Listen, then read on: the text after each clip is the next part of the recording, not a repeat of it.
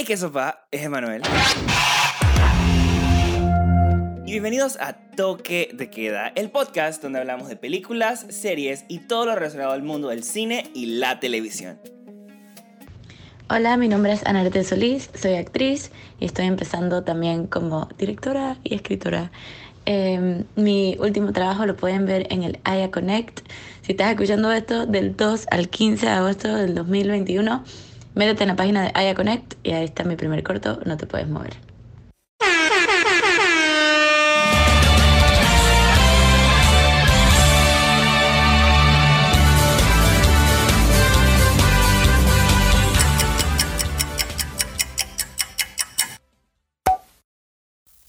Bueno, y el día de hoy estamos con el señor Juan D. Page. Juan y yo nos conocemos por el Cinema Club, Exacto. del cual ya han venido varios miembros. ¿Cómo estás, Juan?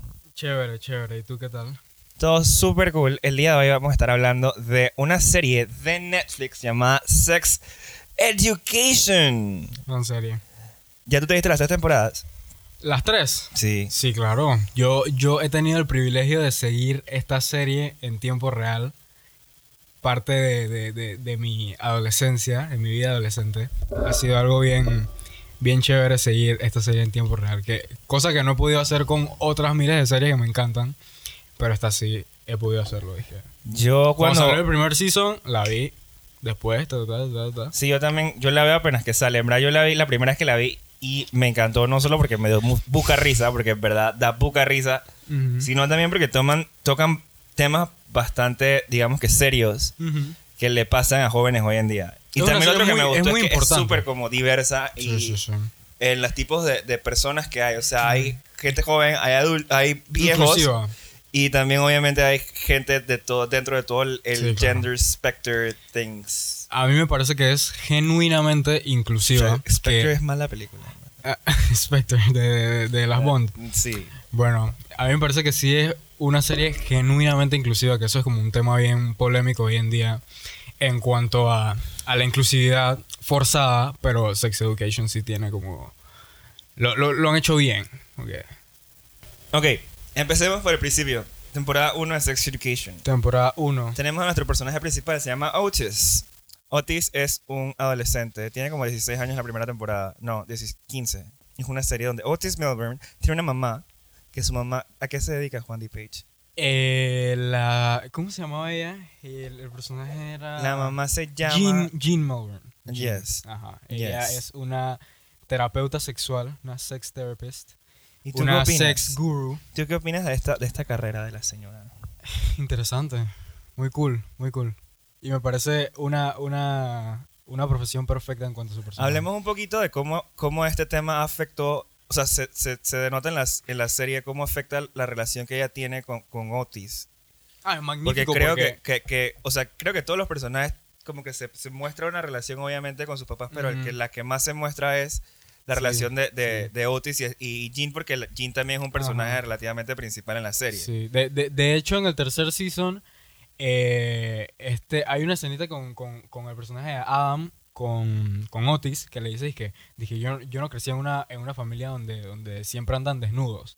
Como que se refería al hecho de que, de que de que, o sea, en la familia de Otis, la relación que tiene Otis con Jean, sí, por, porque, por el persona de ella, y porque es una terapeuta, terapeuta sexual, eh, es como muy open y es muy supportive, eh, emocionalmente supportive, y como que todo eso como que es parte de, de- de su relación, pues, y eso está bien cool.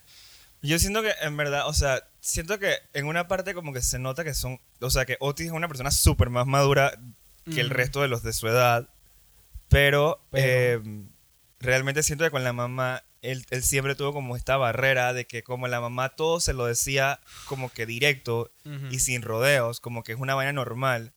Otis como que siente que, que en verdad la mamá no le ha demostrado mucho como que afecto o, o- o cariño durante su, su vida. Y creo que eso se ve en la tercera temporada cuando en verdad los manes pelean. Sí. Eh, sí, cuando ella está Ah, sí, antes del hospital, que los manes pelean antes que ella se vaya a, tener- a dar a luz. Y que el man como, como le pasa el accidente, el man se pone a pensar de que, chuzo, esto fue lo último que yo le, le dije si la man se muere, ¿me entiendes? Ajá, sí. Entonces, wow, sí me acuerdo. Yo pensé que no me acordaba. Wow, sí, sí. Tienes, tienes la mente fresca porque la acabas de ver que hace una semana. una Sí, pero te lo juro que no me... O sea, dije... No te tú acordabas para No me nada. acuerdo de que esto como... Pero ahí me acordaré. Yo sí, yo sí tuve que ver un recap. Bueno, los dos tuvimos que ver recaps. Vimos de- los recaps ajá. ahorita porque obviamente... Exacto. no Bueno, yo vi el a recap anoche porque tuve que, tuve que refrescar la memoria en cuanto al- a, los primeros dos seasons. Más que el, más el primero, porque el primero sí lo vi que cuando salió hace tres años. Pero Claro. el segundo season sí estaba más fresco en mi memoria. Y el segundo season me parece el mejor season también. Hablemos ahora de este personaje muy importante en la serie. La señorita Maeve. Maeve Wiley. Creo que ella también representa, bueno, por lo menos en la primera temporada y en la segunda, ella tenía casi un, rol igualito como de super protagonista como Otis. Pero creo que en la tercera ese rol como que bajó porque ya no tenía tanta interacción con Otis ¿Tú en ciertos episodios. Porque Otis, todas las situaciones como que siempre pasan alrededor. O sea, vemos la vida de todos, pero, pero pero Otis realmente. es el, el protagonista. Ajá. Entonces, nada, hablemos de cómo, cómo los manes empiezan esta, este sex clinic ilegal Sex clinic. en la, en la escuela. A mí me encantan todos estos personajes porque literal son como versiones súper refreshing y súper originales de, de como que tropes de personajes, como que de, de estereotipos de personajes. Por ejemplo, el personaje de Otis es como que el, el- el típico protagonista adolescente, el good guy, que, que- que es como No, que... Como que, Sí, sí, sí, como claro. que, o sea, no, es como un, un geek, pero en verdad es que Ajá, tampoco es, como- que sí, súper inteligente. medio nerdy, así como que, sí, sí, sí, está muy bien desarrollado su personaje. Pero sí, to- so- todos son como que versiones bien originales y bien como que... Pero ¿qué ibas a decir de Maeve? Me perdí. De Maeve, sí, sí, me pe- pe- perdí el hilo. De Maeve. Ah, sí, de cómo comenzaron el Sex Clinic. Bueno, a mí me parece que, o sea, e- es una dinámica bien graciosa porque en la escuela todos son como idiotas o son como bien ignorantes en cuanto a al sexo y temas sexuales. Entonces como que todos necesitaban eh, eh, información o, educación, educación eh, por así decirlo, y ellos como que obviamente eh, Otis tenía eh, toda eh, eh, esa información, no por experiencia propia, sino por, por Gene, porque Gene era sex therapist y el man estaba súper lleno de información en su cabeza. Yo creo que la mamá le ponía que a leer los libros Ajá, de exacto. Y, y- y el man tenía eh, fucking esculturas de vaginas por todos lados. y- y Literal. En su casa. Así que él, él es muy experto en la materia. Hay cosas que, que tú hayas que tú hayas escuchado en Sex Education relacionadas a el sexo que no sabías y aprendiste en Sex Te acabo, Education. acabamos de hablar I de know, eso. pero estamos aquí grabando con él. No, o sea, sí, yo sé, pero casualmente, pues casualmente que hace, hace media hora que nunca había escuchado el término ducha anal. Entonces, un montón. un- sí, no, de verdad. Y por eso, eso es una de las cosas que ¿Alguna vez te has hecho alguna ducha anal? Wow, no Eh, estoy en este bueno, podcast. eh, Espera. sí, este, eh, sí, este, este no es el podcast de este no es el podcast de Diego bien más que, que, que, revelamos te vainas tan así relajado poco en los últimos meses. pero ¿Cuál es este podcast? Este podcast. Está bien, está cool. Ok. Entonces, no sabías que era una ducha anal. Y ya, era- todo lo demás lo sabías. No, pero eso es importantísimo y algo que yo admiro bastante de esta serie. porque te quieres hacer cumple- una ducha anal. Ah, exacto, sí, exacto. Que me enseñó literalmente en cuanto a gráfica cómo hacer una ducha. anal. No. Eh, que- no, que literalmente cumple su fun- la función del fucking título. O sea, literal, realmente Sex es. Education, claro. Realmente porque, o sea, hay es varias series de high accesible. school que, por, que como que ponen cosas Explotativa. que, no, ajá, que no son la realidad, que son súper exageradas. Y creo que esta como que lo Sí. muestra en verdad como es. Y, y hay un millón de ejemplos de, que- como que para eh, intención eh, de, de comédica simplemente explotan el elemento sexual en, en- en casi siempre o, o el drama como lo vemos en Élite Pero o creo que cualquier, Pie, cualquier, vaina de, cualquier serie o película dije, que, que tenga que ver con teenagers, siempre los depinan como de que the horniest people in town y que todo está teniendo Bueno, sexo. aquí también en realidad. La verdad, ¿aquí dónde? En, en Sex Education Ah, el no, pero claro, pero esta serie, obviamente esto era necesario que pasara porque el- Sí, literalmente es el exacto. título de la serie. Ajá. Em, ok, Entonces a mí me parece que sí, realmente es una serie muy accesible. me encanta que yo te he preguntado en Maeve con 40 veces y tú Sam, Pero no, siempre, tú que, me, no, siempre tú, vuelves no, a, tú- a tú- decir tú que la dijiste, serie es- tú dijiste sobre Maeve, pero con la, la relación de Otis, o sea... no- no- Hablemos no- ahora de la relación de Maeve con su mamá, porque ella aparece en la temporada 2. Mm, Lee y... pero te estás saltando pu- puras de, de De la temporada primer 1. season, sí. Como que la relación de Maeve y Otis, pero es que esa no la quiero hablar todavía. bien cool. bien Es que no quiero hablar de, de Maeve y Otis todavía. Quiero Ah, hablar de Maeve, quiero hablar de Maeve. ¿Por qué? Porque, De Maeve, sí. porque es muy importante para No, lo que sigue. Sí, el personaje de Maeve es magnífico. Ella tiene, ella tiene una hermana home. Y la mamá es una adicta, no me acuerdo qué droga era. Nunca, yo creo que nunca lo Nunca revelan. la mencionan. ¿no? Pero solamente se sabe que es drogadicta, pero nunca revelan y eso, obviamente ella siempre recae y se pierde por meses y deja a la hermana chiquita con Maeve. O sea, a la hija chiquita la deja con Maeve y en verdad eh, Maeve como que nunca le metió mente y nada más se encargó de la hermana. Pero luego llega un momento en la temporada 2 donde ella en verdad denuncia a la mamá de que Sí. era una mala madre. Y le quitan a la niña, le quitan a la niña y, y manda a la niña a un foster home, ¿se dice así? Sí, sí. Sí, Bueno, entonces, sí, Maeve es el, no, no quiero decir típico pers- personaje porque sí es bien original, pero viene de, de una casa como que bien broken, tiene problemas económicos, o sea, está, está- está en Moordale, que es una escuela relativamente para niños ricos. ¿Tú Y la- dices? ¿No sí. es pública? No, Moordale no es pública. No, es- o sea, es una escuela rica. Yo creo que ya está becada, ¿cierto? Algo así. Hablemos. ¿De quién? Yes, a mí nunca me gustó esa relación de ningún momento. ¿Por qué? Me parece como que estaba súper forzada y como que en verdad siempre estaba como que aprovechándose de Otis. Y que luego como que sí le gustaba, pero en verdad nunca estuvo segura de nadie, por eso es que se va con el niño de la silla de ruedas. ¡Wow! Son trapos que- sucios. No sé, man, como que siento que, que o sea, que del lado de Maeve, como que en verdad ella nunca estuvo segura qué quería, porque en verdad ella no estaba como que segura Claro, de su vida. es que ese es el que punto. con la mente en otro lado. Él tampoco. Pero él tampoco sabía que eso va porque en verdad la presión que él tenía era que el mejor amigo Eric le decía, es que man, tienes que culiar porque ya todo el mundo culió y tú no.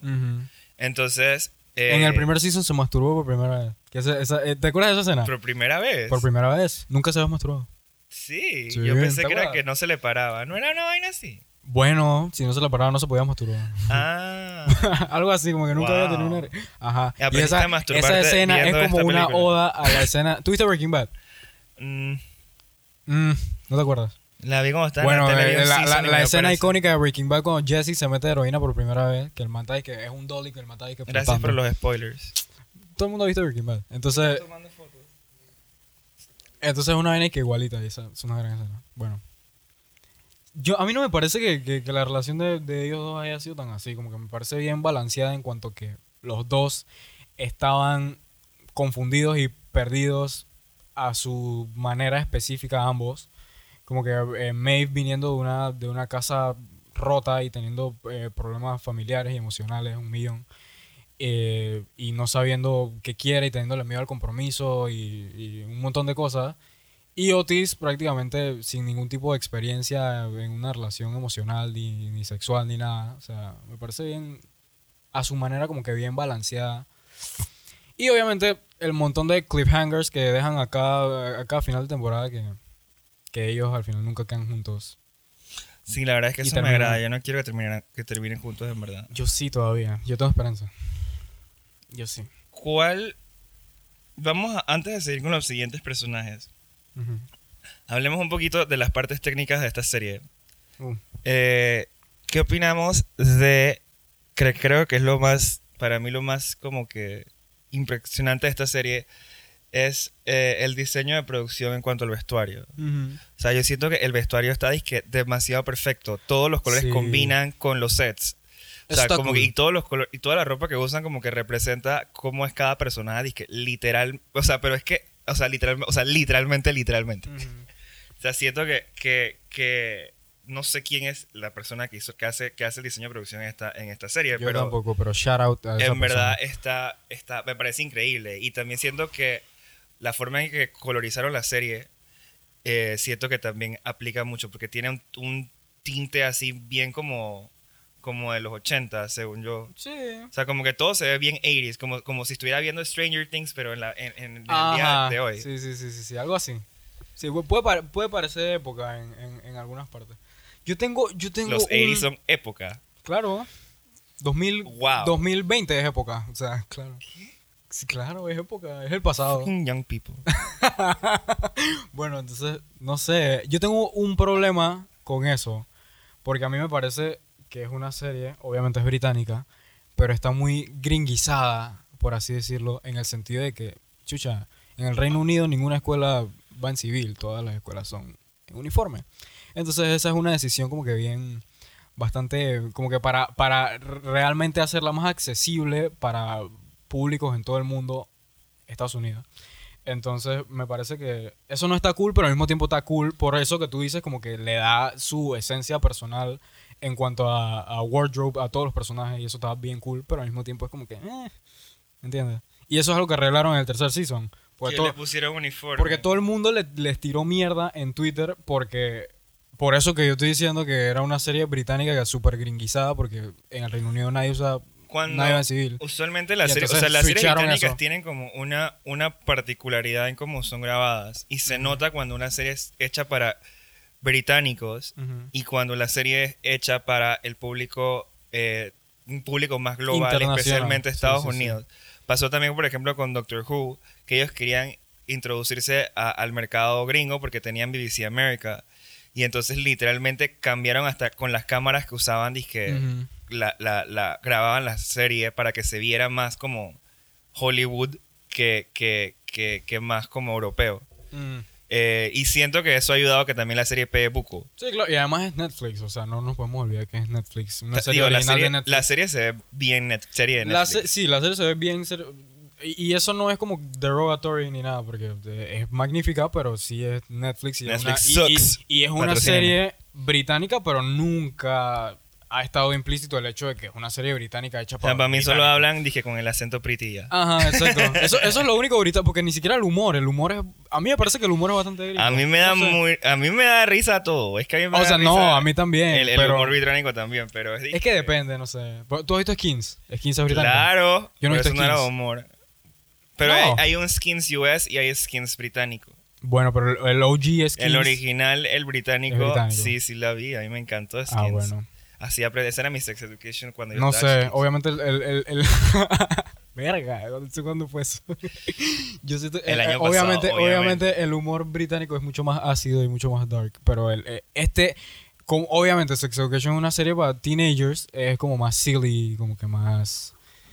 Y mucho más eh, en esta temporada, que la, la, las- la tercera season sí la sentí como que el humor mucho más childish, no sé por qué. Pero igual me gustó. childish. ¿Qué opinamos de esta nueva temporada de Sex Education? La tercera, la última. ¿Sientes que todavía la serie está como que en su, en su mejor momento o como que ya bajó un poquito, dije, la... Mm, la o, o ya se está complicando tanto la cosa que, que maybe está perdiendo interés en el público?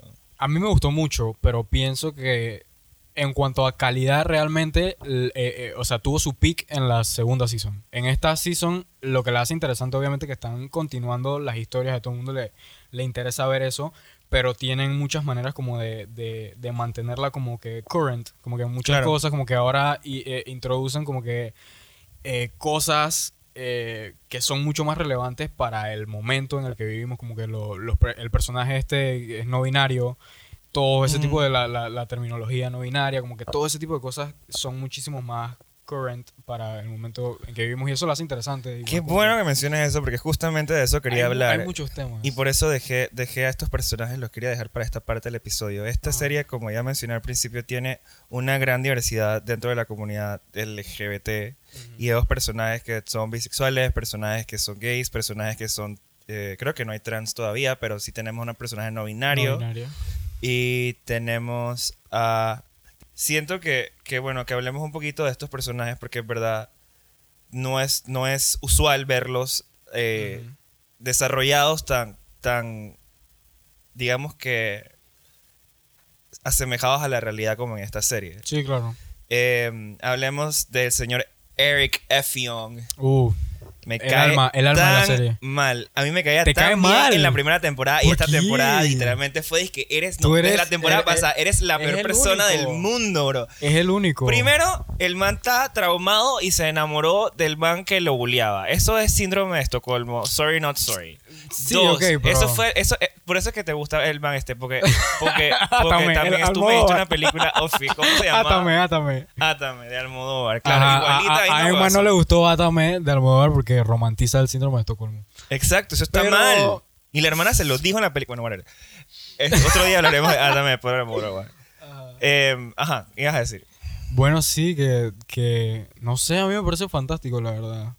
Eric es el fucking alma de la serie, o sea. como A él que- le pasó una situación ahorita cuando regresó a, a su a su De eso te quería hablar. país. Lo de Nigeria. Sí, Correcto. Nigeria, cuando regresó a Nigeria. Eso me pareció súper interesante. Y obviamente regresando al tema de que, de que esta serie es lo máximo porque te presentan temas eh, eh, muy importantes y muy relevantes y muy serios que... que Hay una hay una hay un momento donde él se escapa de la boda y se va dije con este man que conoció ajá, ajá, como que al, al, al, al gay club este ajá. Pero el man, le, el, el tipo se desaparece en un momento y cuando regresa le dice que estaba buscando, disque, eh, como que emergency exits o cosas así. Ujú, sí, sí, sí. porque probablemente les iba a caer la policía porque saben Porque en Nigeria ajá, la homosexualidad es- Entonces, es, ilegal. eh, en siento que eso, eso también como que depicta eh, como que una realidad de que no, no en todos los países eh, las personas LGBT pueden ser. Y eso es fantástico. Y entonces creo que, que, que, que ayuda mucho como que para personas que viven en Estados Unidos. Donde Es fantástico legal. cómo se depicta en la serie, no eso que dijiste. Ah, claro, yo te entendí.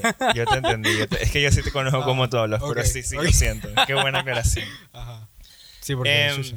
a Eric también, eh, él tuvo una situación, no me acuerdo si fue en la 1 o en la 2, donde él estaba disfrazado de Hedwig y para ver la película y vinieron unos Hedwig homofóbicos. en The Angry Inch, gran película. Yes. Nunca la he visto porque Mírala. estoy traumado con In the Heights todavía. Magnífica, mírala. ¿Te gusta? Y, HBO Max. y bueno, lo, lo, lo golpean Sí. y lo dejan hecho un desastre. Eh, eso también me parece como que súper importante porque están, están mostrando de que es verdad es que la gente homofóbica literalmente no te conoce, no tiene que conocer, nada más te ven y es de que te va a matar. Sí, claro. Eh, y, obviamente esto trauma a Eric y él ya estaba teniendo este problema con el papá de, de, de que el papá no, que no, no aceptaba mucho de que el man anduviera vestido dije, con maquillaje y que su expresión de género fuera un poco más eh, femenina que, que tradicionalmente masculina, ¿no? Entonces, no sé, siento que, que para ese lado, digamos que de este lado de expresión de género, del lado de, de personas que no pueden, sea, que no se pueden expresar como que ese Sí, claro. full, full, ese es el personaje de Eric.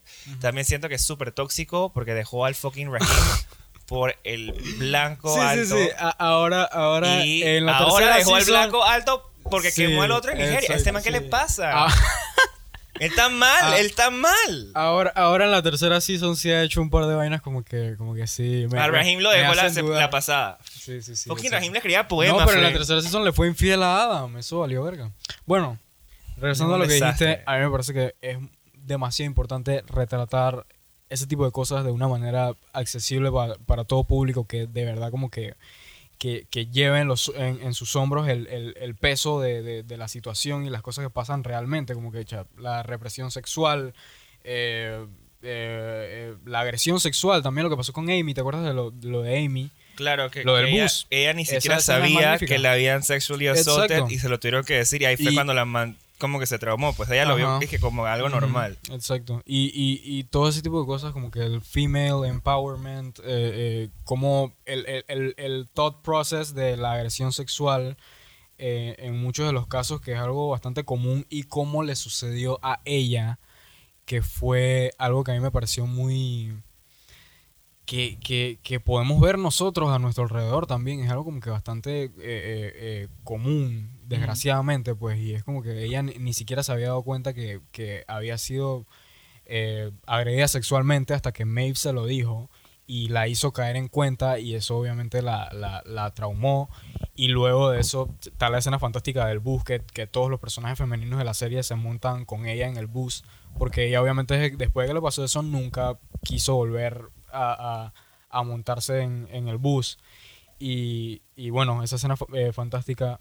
Y Para sí, ti todo eso. es fantástico. Todo es fantástico. una mujer Todo es, todo es fantástico. Una mujer, gran película. No la he visto, quiero. La vi en el IFE, un estreno del IFE. ¿Y qué tal? Chilena esa película, ¿cierto? ¿Eh? Chilena esa película. Chilena, sí. Mm. La, la, la actriz estaba ahí. Quiero verla.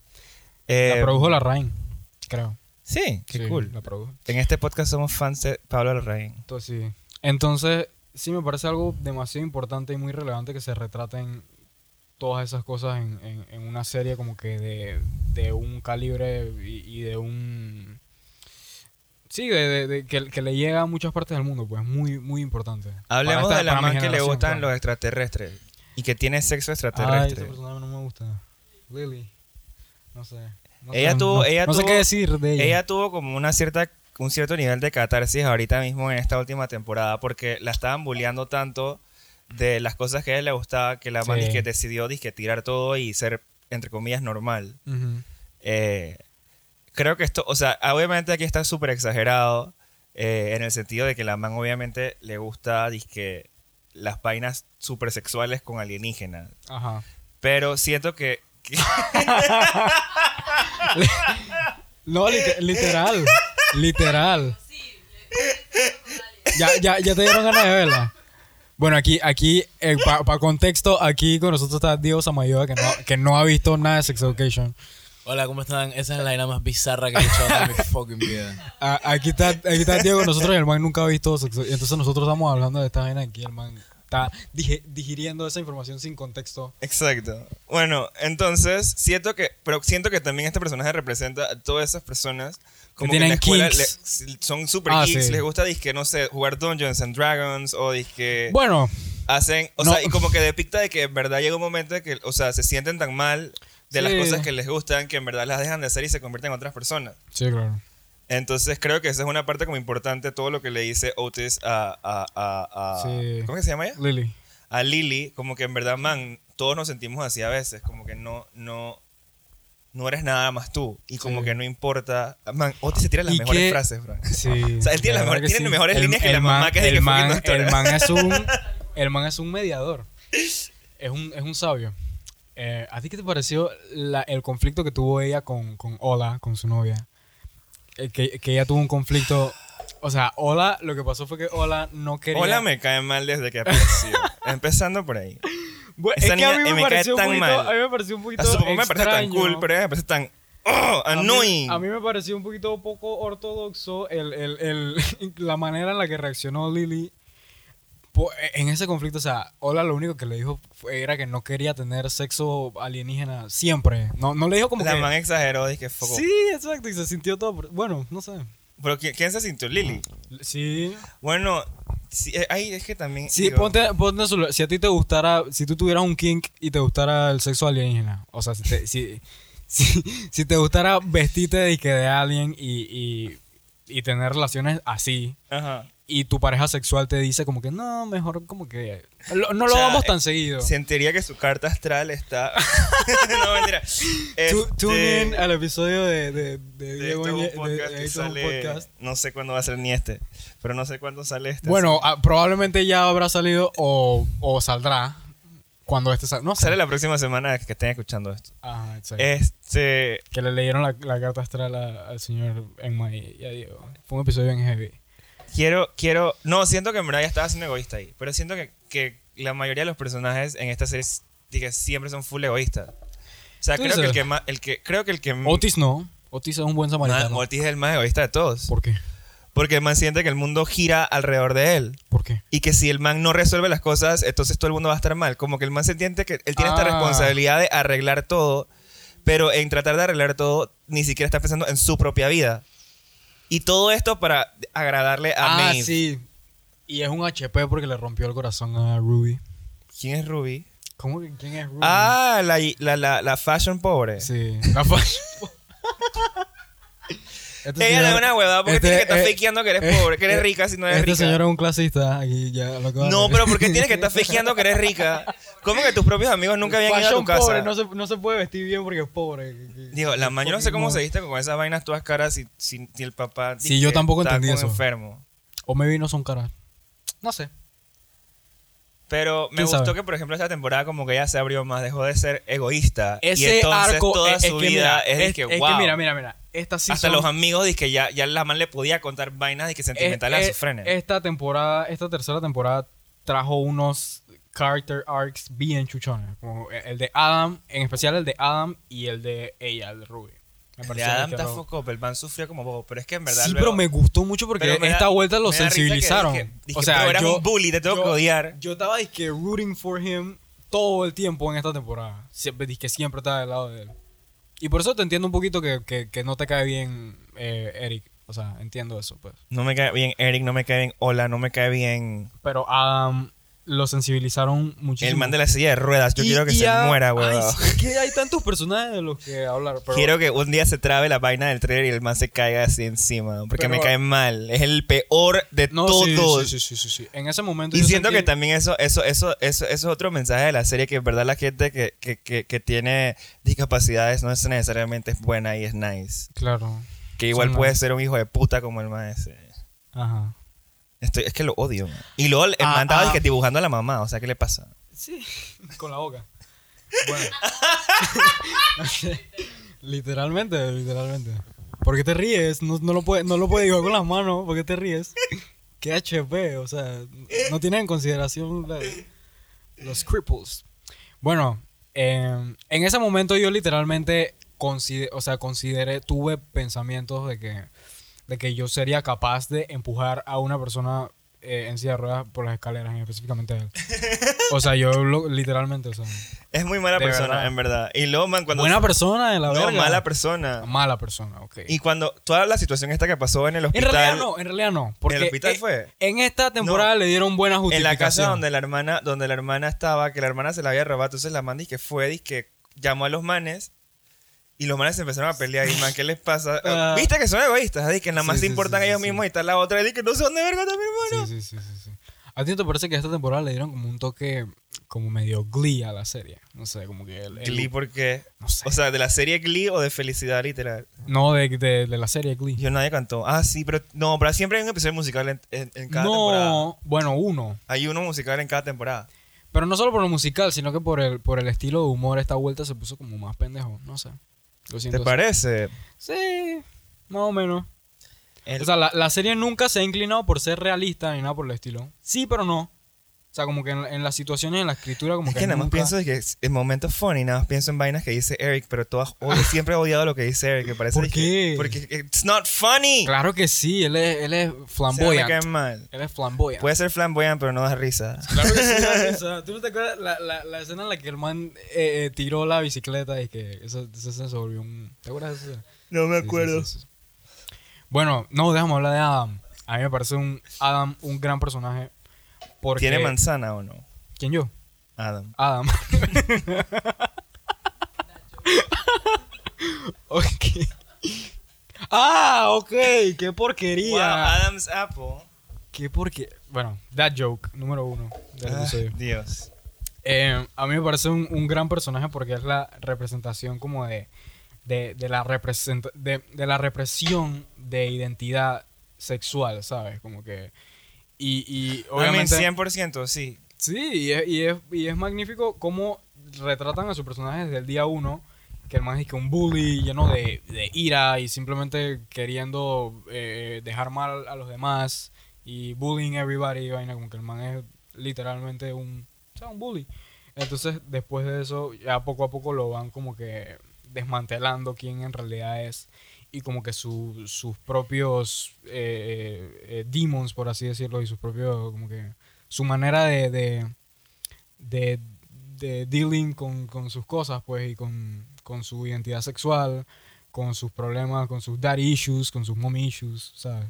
Me Siento que, que él tenía muchos problemas. Y el papá de Adam también. Este, esta... O sea, siento que el man tenía muchos problemas con el papá. O sea, toda su relación con el papá como que le afectó demasiado. Pero también si te vas even further y, y analizas al papá, en verdad el papá era así, pero porque el man realmente también, again, era egoísta y nada más estaba pensando en él. Ujú. Y obviamente le tiene mega celos al hermano que es todo disque rico.